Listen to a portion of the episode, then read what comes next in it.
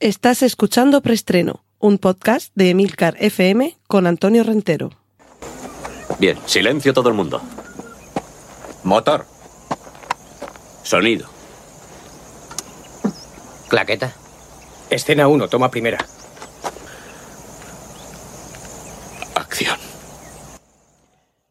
Bienvenidos una semana más a Preestreno, este espacio en el que repasamos las últimas noticias de cine y series de televisión. Vamos allá.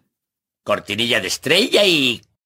Primera sección, la de Autobombo. Os recuerdo que aquí en Emilcar FM, además de este podcast y de otros muchos, tenéis Oficina 19.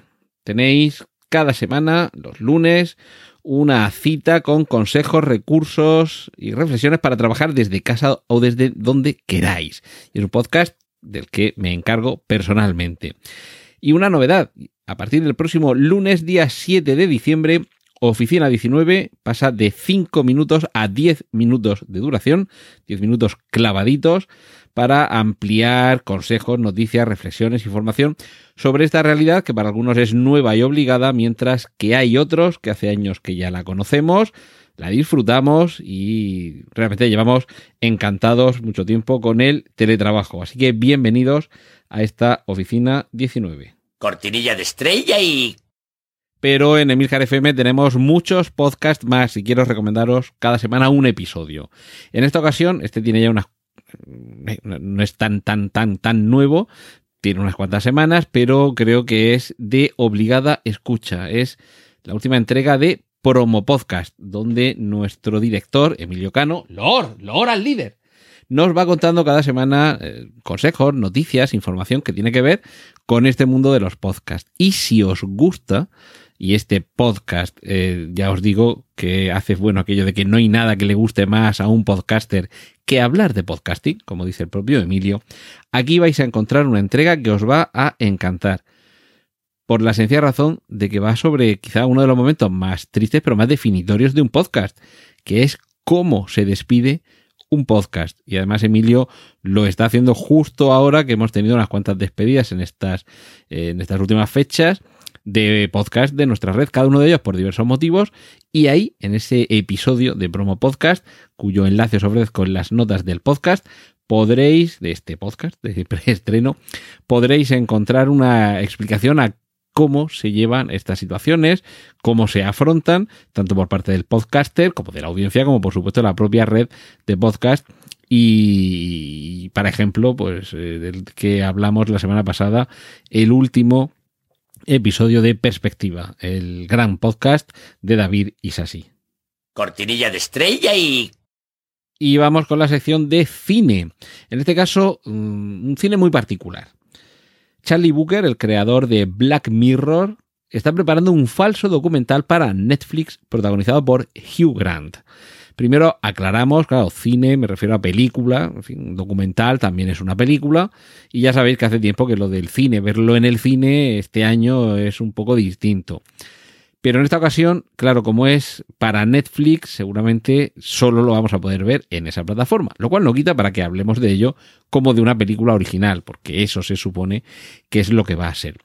Ese género, el mockumentary, el falso documental, nos muestra con apariencia de documental algo que está ficcionado y que evidentemente no se corresponde con la realidad. Hay algunos documentales que realmente también se escapan un poquito de la realidad, pero en este caso, el hecho que sea Charlie Booker, el creador de Black Mirror, introduce un elemento adicional, un falso documental en el que eh, Hugh Grant interpreta a un historiador que va a hablar sobre 2020.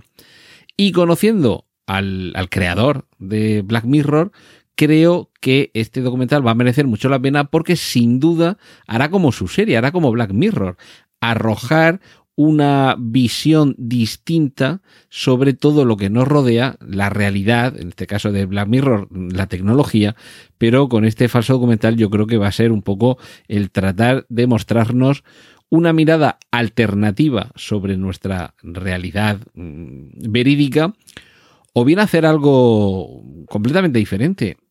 Imaginad que este documental nos cuenta cómo sería un 2020 en el que no hay pandemia, en el que no ha habido un coronavirus. Mm, En fin, no sabemos todavía por dónde irán los tiros, pero Netflix es la plataforma donde muchos vamos a estar reunidos esperando el día que se estrene este falso documental, porque esos términos, falso documental, creador de Black Mirror y 2020, eh, yo creo que ya son suficientemente atractivos. Y luego, claro, tenemos a Hugh Grant, un actor que me parece que está envejeciendo mal en el sentido de que con lo guapísimo que era de joven y lo feísimo que se está volviendo el pobre, pero creo que, que sigue siendo un magnífico actor y que sin duda ese papel que va a interpretar en este falso documental de historiador, que por lo visto va a tener un carácter bastante agrio y que nos va a contar mmm, algo sobre un 2020 que no es real, yo mm, creo que lo suyo es que ya lo hubieran rodado y que lo estrenaran en España el 28 de diciembre, Día de los Santos Inocentes. Pero esperemos que tampoco haya que aguardar hasta el 1 de abril, que es la fecha de los Santos Inocentes, en el mundo anglosajón, para disfrutarlo. Cortinilla de estrella y... Sección de remakes y secuelas. Paramount reinicia Terminator. Y esto, si ya es sorprendente de por sí, y muchos dirán, bueno, si es que con las últimas entregas ya da igual lo que hagan. De hecho, la última parte de ella, por cierto, se rodó aquí en Murcia. La última entrega, no sé, Terminator Salvation, ¿puede ser? Pues ya, con estas franquicias tan largas ya empiezo a perder la cuenta. Cosa que no me pasa con Star Wars. Que, qué curioso, ¿por qué será? Pero bueno, la cuestión es que Paramount quiere reiniciar el personaje. Ya no es Arnold Schwarzenegger el Terminator, ni va a aparecer por ahí ningún lado. Y mm, lo, sorprendente es la pareja de actores elegidos como protagonistas. El nuevo Terminator va a ser John Cena y eh, la nueva Sarah Connor va a ser Margot Robbie. Ahora bien, creo que son quizá intérpretes desiguales, aunque yo siento una gran simpatía por John Cena.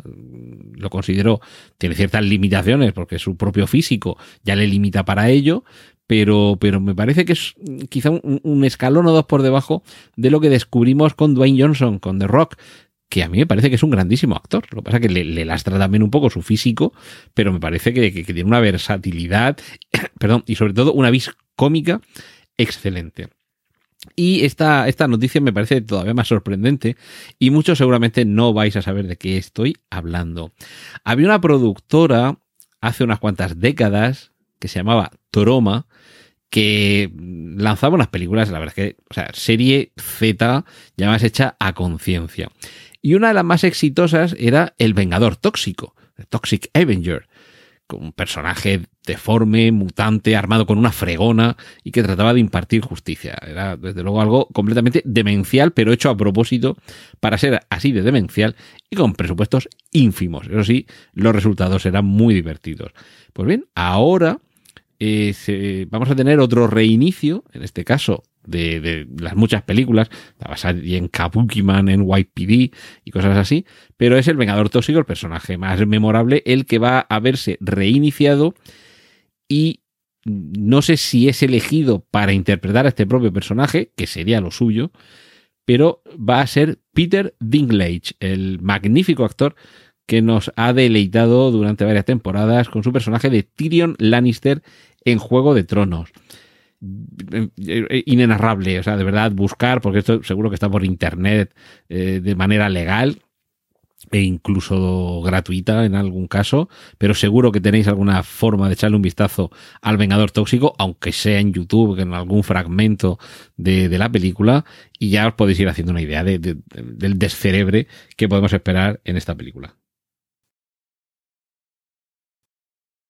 Cortinilla de estrella y... Y vamos con la sección de series.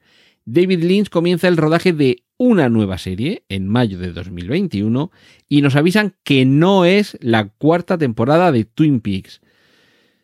A ver, yo, por un lado, a mí me pareció una tomadura de pelo, la tercera temporada de Twin Peaks, ¿vale? Pero la disfruté y en algún momento de mi vida probablemente vuelva a verla. Seguramente si David Lynch hiciera una cuarta temporada de Twin Peaks, la vería, pero un poco sabiendo que lo más normal es que más de un episodio note cómo me están tomando el pelo. Pero bueno, me parece todavía más interesante que decida hacer una serie que no tenga nada que ver con Twin Peaks, pero que sea una serie de David Lynch. Y, corremos ese mismo riesgo, que nos vuelva a tomar el pelo.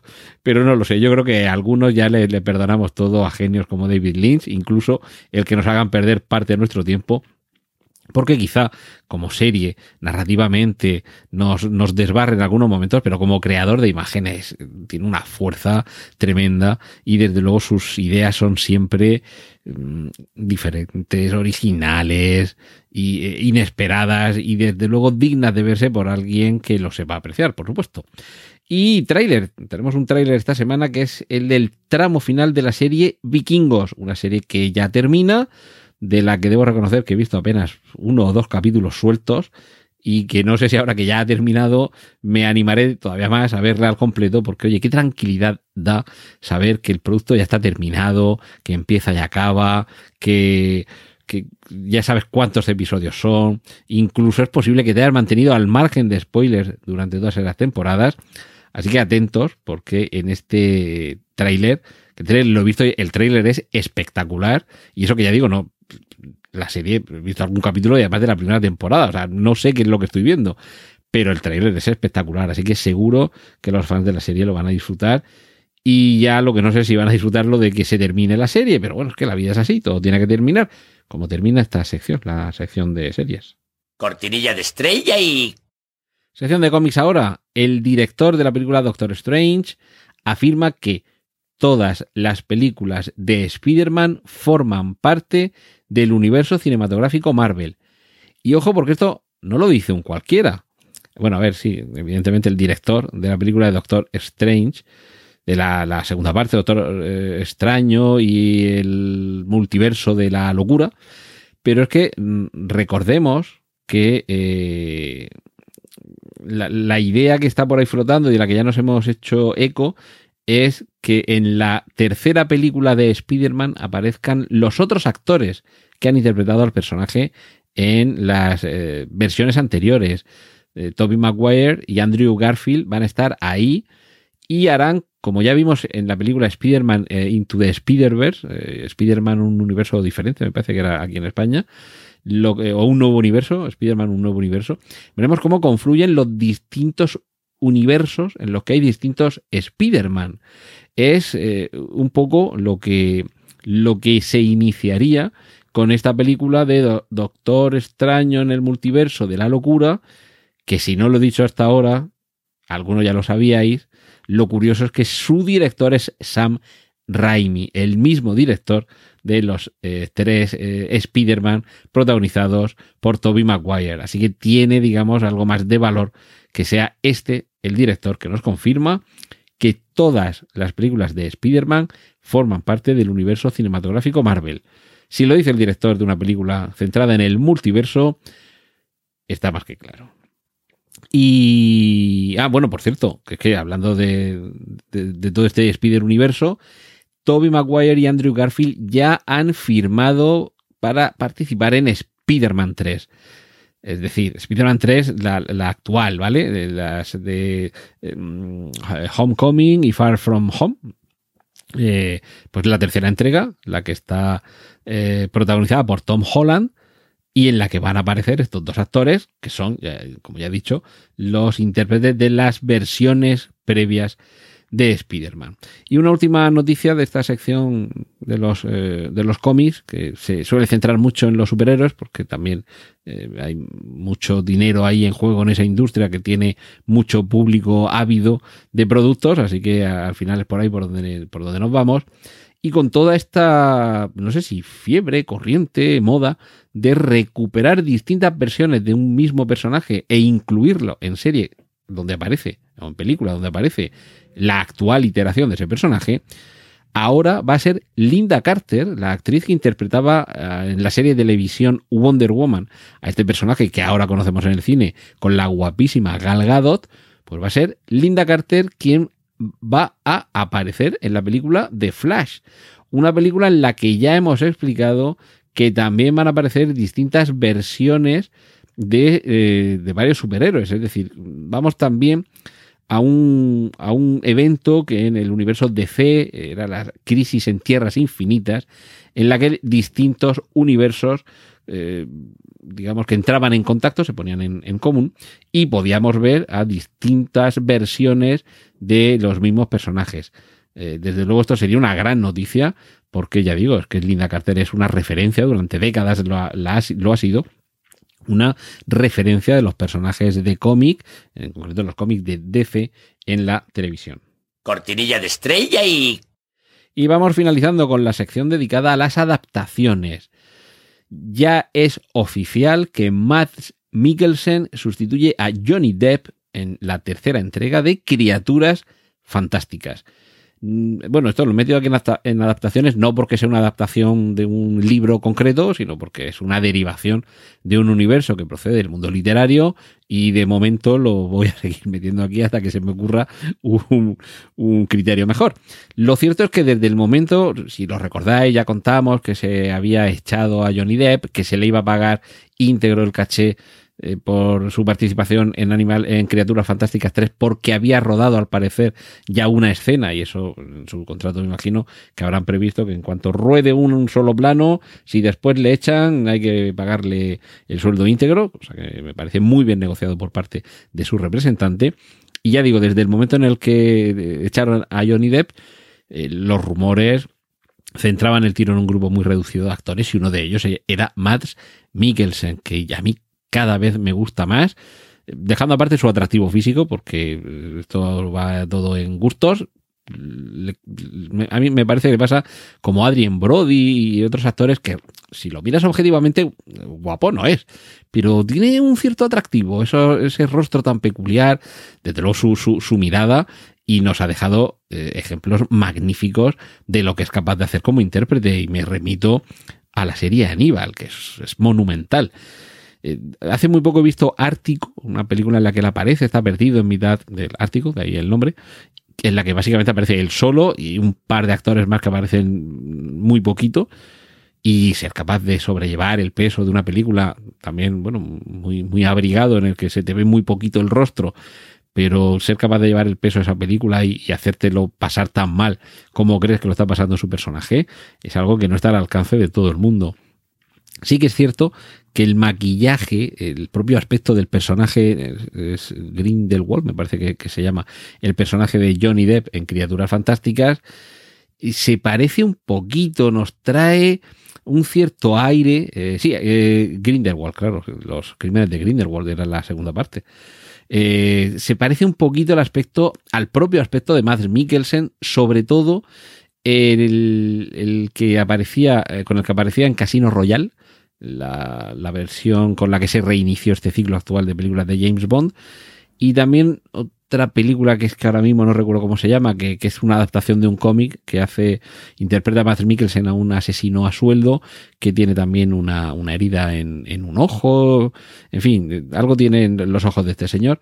Y, y desde luego, yo, hay mucha gente que, que está casi practicando esa, esa mala costumbre de, de promover un boicot hacia esa tercera parte de Criaturas Fantásticas porque se prescinde de Johnny Depp, pero yo que a lo mejor no soy tan mitómano, ni tan caprichoso, ni tan cabezón, creo que vamos a salir, a, a salir ganando los espectadores porque sinceramente el trabajo de Max Mikkelsen a mí siempre me parece digno de verse. Y no es que no me lo parezca el trabajo de Johnny Depp, pero bueno, tampoco es la primera vez que cambia el rostro de un personaje en, la, en el universo Harry Potter, como sucedió por desgracia cuando Richard Harris falleció y su personaje de Dumbledore tuvo que cambiar de, actor. En este caso, eh, afortunadamente el cambio no tiene que ver con el fallecimiento de un actor, sino con bueno, esto ya sido un, un, asunto más complejo, el por qué a Johnny Depp ahora se le, se le hace un poco de menos, pero en cualquier caso, ya digo, creo que salimos ganando, pudiendo ver en una película más a Max Mikkelsen. Cortinilla de estrella y... Y hasta aquí esta semana preestreno. Espero que lo hayáis disfrutado. Os encuentro aquí de nuevo la semana que viene. Un saludo de Antonio Rentero. ¡Y corten! Gracias por escuchar preestreno. Puedes contactar con nosotros en emilcar.fm barra preestreno, donde encontrarás nuestros anteriores episodios. Genial, la positiva.